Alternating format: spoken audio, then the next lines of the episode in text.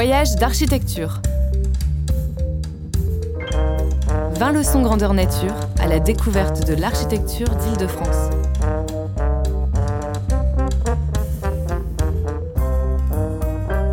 Une émission des CAE d'Île-de-France, d'après les leçons itinérantes organisées lors des Journées nationales de l'architecture 2017.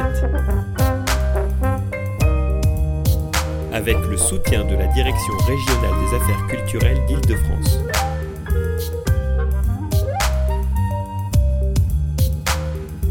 Leçon numéro 9. Les édifices religieux contemporains. Un reportage d'Ariane Picoche.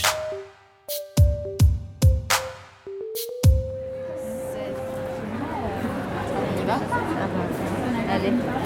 Pour la visite 9, on va commencer à y aller doucement. Le patrimoine architectural français est en grande partie constitué d'édifices religieux, et plus particulièrement d'églises et de cathédrales. La conception architecturale de ces édifices s'est développée et complexifiée au cours des siècles, tout en faisant preuve d'une relative constance formelle, et ce jusqu'à la fin du XIXe. Une visite commentée par Sabrina Cara. Est-ce que vous, vous m'entendez là jusqu'au fond? Ça va? Je parle assez fort. Alors je me présente, je m'appelle Sabrina, je suis architecte au CAUE 94. On va se mettre en route euh, pour la première visite, qui est l'église Notre-Dame de l'Arche d'Alliance, qui a été construite en 1997 par l'agence Architecture Studio. Ensuite, on ira à Créteil euh, voir euh, une cathédrale. Elle a été construite à la base euh, dans les années 70 par Charles Gustave Stotskopf et elle a fait l'objet d'une rénovation en 2015, donc très récente, par aussi la même agence d'architecture, Architecture Studio. J'avais misé sur Créteil, bon, j'ai bien fait, doutais bien qu'on avait un Oui, bien sûr. Vous pouvez laisser les affaires, hein, moi je suis dedans.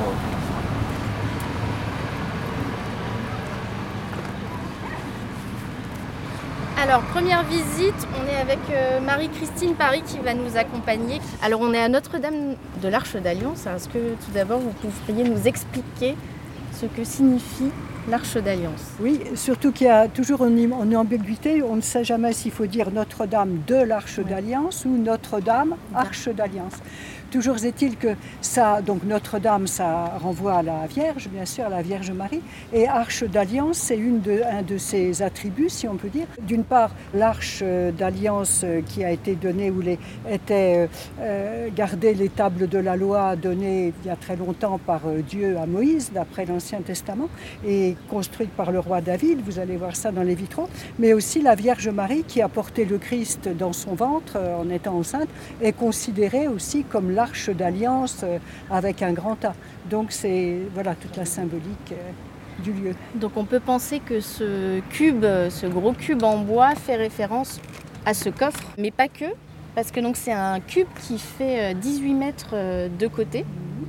Et euh, il fait aussi référence à la cité de Jérusalem, puisqu'elle est citée euh, dans la Bible comme une, une ville qui a une hauteur, une largeur et une longueur euh, égales.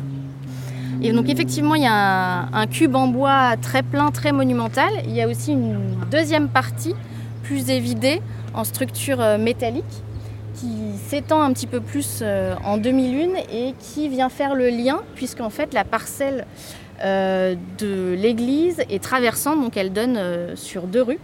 Et donc cette structure fait le lien entre les deux rues puisque ça forme un passage euh, ouvert. Et cette maille, elle est en forme de carré de 3 mètres de côté, elle vient se prolonger euh, sur ce cube pour former une sorte d'écrin euh, protecteur. Donc on a un élément plein, un élément vide et euh, un système d'articulation. On le voit avec une... euh, en fait c'est une passerelle, donc euh, ce qu'on voit ici.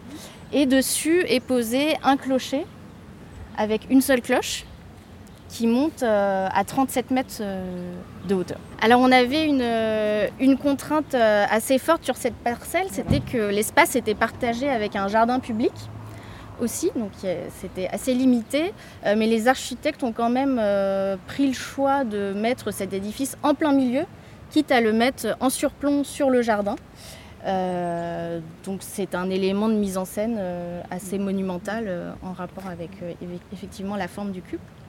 Alors ce cube, il, re- il repose sur un, bloc central dans lequel il y a le baptistère, donc qui symbolise l'initiation à l'église et donc qui est mise en rapport avec la terre. Et euh, autour, la structure est portée par 12 poteaux. Là aussi une symbolique importante puisque ça représente les 12 euh, apôtres. Les douze tribus d'Israël et les douze apôtres. Euh, Et puis, bon, je crois qu'on peut broder, il y a beaucoup de symboles, mais au moins c'est deux-là qui sont forts. Et effectivement, la maille euh, qu'on retrouve aussi en structure intérieure des murs, donc toujours de la même trame de 3 mètres qui est intérieure euh, au mur, avec euh, donc des panneaux euh, composites en bois qui font la façade. On va pouvoir rentrer.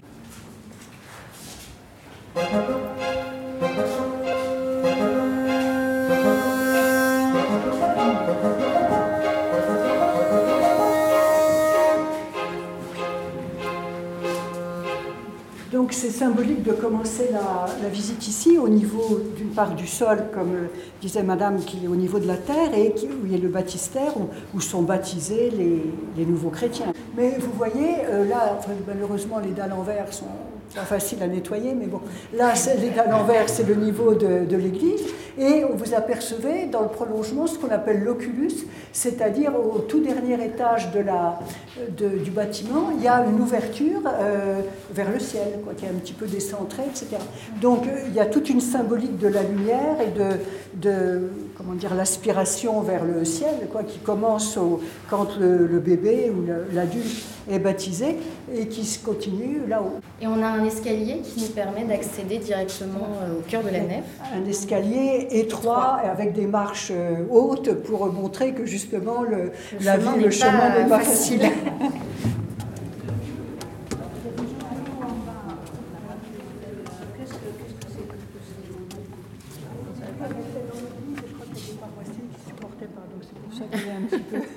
Non, non, mais elle est étrange, c'est tout. Oui, oui, oui.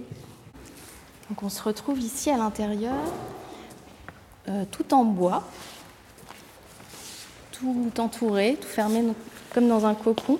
Moi, ce qui m'a frappé la première fois que je suis venue, c'est un petit peu l'ambivalence entre l'extérieur qui est très, très monumental, très présent, et l'intérieur qui est finalement euh, assez intime. Je pense que c'était une volonté aussi des architectes de créer euh, quelque chose qui soit visible de l'extérieur, mais quand on est à l'intérieur, il y a un fort sentiment d'intériorité, d'intimité et de recueillement. Tout nous rejoint vers ce point central. hein. Il y a différentes choses euh, qui sont imaginées pour, pour euh, renforcer effectivement cet axe vertical, donc l'oculus dont on parlait tout à l'heure, qui fait le lien avec en bas le, baptistère, donc sur, cet axe. Euh, les tribunes qui sont agencées de manière à être regroupées sur ce point central, également dans la hauteur, puisqu'on a en fait euh, deux niveaux euh, de tribunes.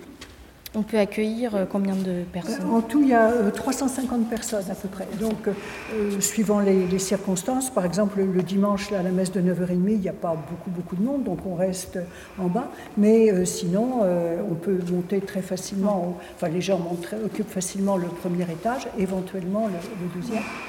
On- vous allez pouvoir monter. Hein, on- on va- Et donc c'est vrai que les gens ne sont pas finalement très loin. Voilà. On a effectivement les, toutes les rangées de bancs qui sont tranchées en diagonale pour euh, nous inviter à, regarder ce, milieu, cet axe vertical. Et puis ce beau volume qui est un petit peu euh, pyramidal puisqu'il se fait grignoter de plus en plus vers le haut pour nous inviter à regarder juste euh, l'oculus. Et le regard est encore cadré par la mise en scène lumineuse hein, qui, fait tout le tour comme ça. Et puis ces lignes horizontales des brises-vues qui servent d'intimité par rapport à des salles euh, un petit peu plus euh, secondaires. Donc les deux qui sont là, c'est à gauche la sacristie euh, principale, où là c'est- fermé, j'ai pas la clé, hein, c'est simplement les prêtres, vous savez, qui, qui se changent, qui mettent... Bon. Et là c'est une petite sacristie annexe où les dames qui s'occupent des fleurs euh, rangent les, les vases, des choses comme ça.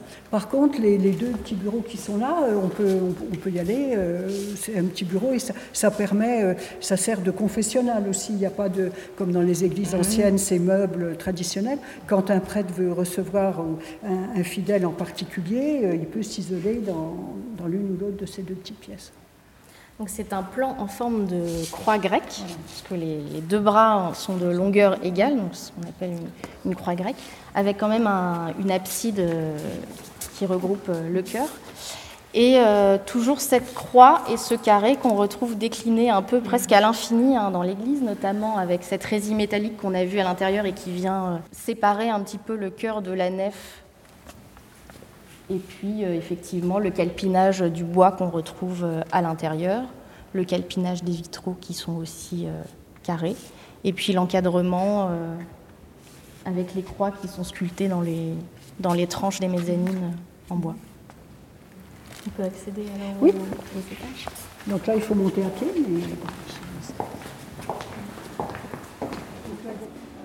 Alors effectivement, je sais pas si tout le monde n'est pas là. Mais euh, l'axe liturgique donc, se termine par le cloître qui est une terrasse au-dessus. Malheureusement, on ne peut pas y aller, mais si vous voulez voir les photos, elles des sont, photos, elles sont dans le livre. Au-dessus. Une terrasse Ouais. que l'architecte appelle cloître. C'est une terrasse, plane, sauf euh, l'oculus, mais qui est au centre. Et il y a des murs tout autour, avec des petites fenêtres, comme aux autres étages. Et il y a toujours ces fameux croisillons métalliques, y compris qui servent de toit, on peut dire. Et là, de- il y a, à l'heure actuelle, il y a encore beaucoup plus de plantes vertes. Je pense que tous les prêtres depuis 19 ans, ils ont, je crois qu'il y en a un qui a fait installer un arrosage automatique. Donc c'est très très vert. Enfin, c'est très. Et on, on est vraiment isolé parce qu'on voit plus trop les, les grands immeubles, on voit que le ciel. C'est assez beau. Ah, merci euh, Marie-Christine. Oui. Il y a un livre, prie, ça il y a un livre à Voilà. acheter euh, Oui, si ça intéresse, euh, ça intéresse des gens. Voilà. Et puis on va, on va sortir, on va appeler notre chauffeur et le temps qu'il arrive, Ouais, on on peut faire le tour. euh, il y a le parc en bas euh, qui, je pense, est ouvert. Oui, bien sûr.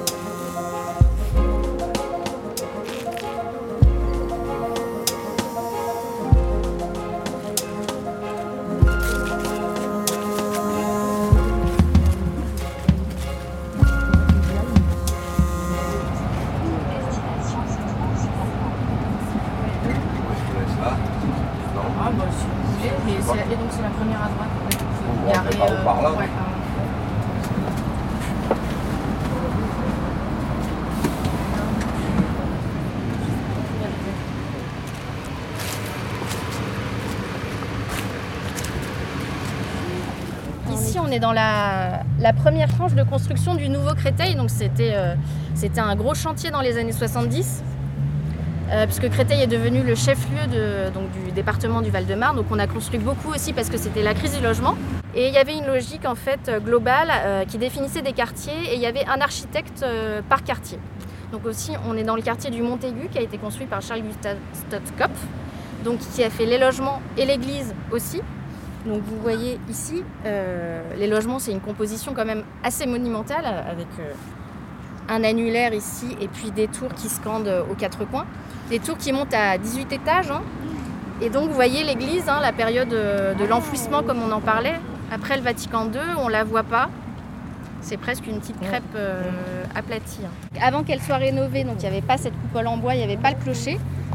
Euh, Il n'y avait pas la croix non plus. Donc on pouvait difficilement euh, se douter qu'il y avait une église. Donc c'est Architecture Studio, donc les mêmes architectes qui ont fait euh, Notre-Dame de l'Arche d'Alliance, qui ont fait la rénovation. Euh, et donc qui ont, ils étaient assez aussi coincés dans leurs limites parcellaires, ici aussi. Et ils sont finalement montés un volume qui permettait à la fois à l'église d'être beaucoup plus visible et aussi d'insérer une mezzanine. C'est une coupole en bois. Et donc pour euh, justifier le choix de cette forme, euh, donc pour eux c'était en fait euh, les mains de Marie. Donc là c'est un extrait aussi des plans architectes. Les mains de Marie faisant la prière.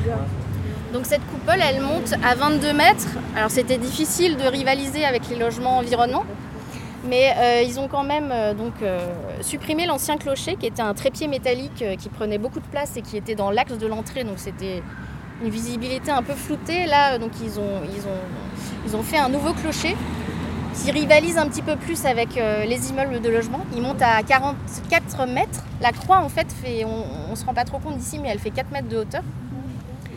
Et donc c'est évidemment euh, pour la visibilité et pour le, le côté aussi euh, symbolique de monter vers le ciel.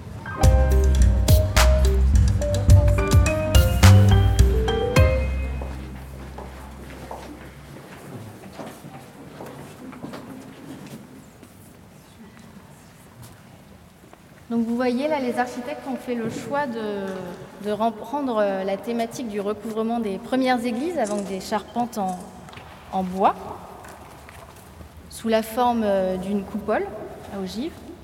Alors vous voyez là, on a une acoustique complètement différente de l'autre église avec le même matériau, de par la forme hein, qui, en- elle-même une acoustique euh, particulière. Le parement qui est entre chaque poutre, c'est du bois aussi. Il n'a pas été perforé pour pas étouffer le son, mais pour garder euh, cet écho, qui fait plutôt référence à la pierre. On a l'impression d'un espace euh, en pierre plus froid. Alors cette structure en bois est composée de 130 arcs en épicéa, en lamellé collé. Euh, pourquoi le choix du lamellé collé? Parce qu'il est souple. Pourquoi le choix du bois? Parce qu'il est léger. On a été euh, ici obligé de construire sur des fondations déjà existantes. On les a un peu renforcées, mais évidemment la légèreté du bois a aidé les architectes à pouvoir surélever autant. Donc ça fait écho, euh, je vous l'ai dit, aux charpentes euh, primitives des, églises paléochrétiennes. Ça rend un espace aussi plus chaud, plus uni. On voit dans le choix des matériaux, le sol c'est de l'ardoise, donc qui est laissé assez, assez brut avec toute sa rugosité. Euh, ce noir continue aussi dans les tribunes pour former euh, un hémicycle uni. Euh, on a juste une différence de matériaux pour marquer effectivement la différence entre, avec le cœur. Et je vous ai ramené une photo. Donc de l'intérieur avant, qui n'avait effectivement rien à voir. On était à 5 mètres sous plafond. On avait un hôtel complètement surélevé de trois marches, avec un, un petit dôme qui nous apportait un tout petit peu d'éclairage zénital, euh, et un patio qui se trouvait en fin de compte à, à la place de cette chapelle. Et il y a derrière une photo euh, du chantier en fait, où on voit euh, la mise en place des arcs. Ça, c'est des arcs d'un seul tenant, donc, qui sont fabriqués et transportés d'un seul tenant. Donc ça a été aussi un choix euh, terre à terre pour le chantier parce que effectivement on est en, site occupé avec beaucoup de logements. Donc ça fait des chantiers plus propres hein, à la place euh, du béton où il faut ramener de l'eau, où ça salit beaucoup. On voit qu'à la, à la croisée donc, de la coupole vient s'insérer euh, un, vitrail qui fait 55 mètres linéaires sur 2 mètres de large. Il est en 57 pièces. Il a été créé par Udo Zembok. Donc ce vitrail, il a fait l'objet d'un concours en fait d'idées. Et donc on a choisi celui-là parce qu'il était très simple, très contemporain, euh, qui n'avait pas forcément de dessin, parce que la lisibilité est quand même perturbée par les poutres qui, croisent euh, ce vitrail. Et donc c'est un vitrail très simple avec trois couleurs, bleu, vert. Alors le vert est difficilement lisible, on le voit un petit peu plus euh, là. Et rouge. Euh, donc le choix de ces trois couleurs, parce que quand on les mélange, ça fait du blanc. Symbole d'unité aussi, rien à voir avec euh, le bleu, blanc, rouge du drapeau, comme beaucoup le croient. Et il est orienté est-ouest, donc pour qu'on ait euh, la course du soleil tout au long de la journée. Symboliquement, ce vitrail il vient croiser l'axe liturgique de l'église, donc à 90 degrés en formant une forme de croix. Euh, donc l'axe euh, liturgique qui commence là-bas avec un rappel du passé parce que les, vitraux, là, les gros morceaux de vitraux très bruts, étaient en fait déjà présents dans l'ancienne église. Ils étaient euh, au-dessus de l'autel et ils ont été euh, intégralement euh, décomposés, morceau par morceau, et recomposés par le fils en plus, c'est assez drôle, par le fils de celui qui les avait posés dans l'ancienne église. Donc ensuite, euh, l'axe se prolonge euh, par le tabernacle qui est fendu en deux. En dessous, on a le tombeau des anciens évêques de Créteil. On a donc le blanc, le- l'espace en hémicycle qui se fend et qui vient rejoindre euh, l'autel en pyramide inversée, qui est un, une espèce de clin d'œil au tombeau ouvert euh, le jour de la résurrection. Des sièges qui ont été créés par une designeuse, Anne Bernot, qui sont en bois aussi, qui sont en forme euh, d'hémicycle, hein, ça suit le, le plan, le plan ini- initial de l'Église, euh, et qui crée cette notion de rassemblement, voilà, sans, sans séparation.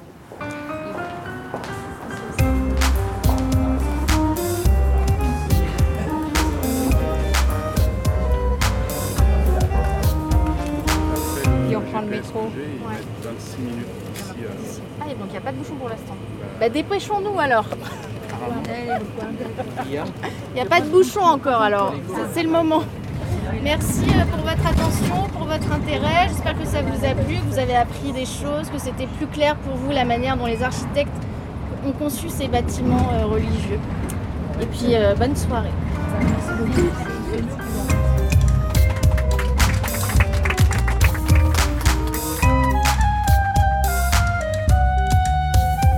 Voyage d'architecture. Une émission des conseils d'architecture, d'urbanisme et de l'environnement d'Île-de-France. Enregistrée le 15 octobre 2017 à l'occasion des Journées nationales de l'architecture. Avec le soutien de la Direction régionale des affaires culturelles d'Île-de-France.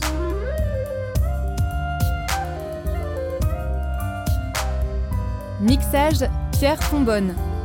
Musique composée par Gatane. Une série de reportages produite par David Habitant. À retrouver en podcast sur le magazine web thema.archi et sur le www.caue-idf.fr.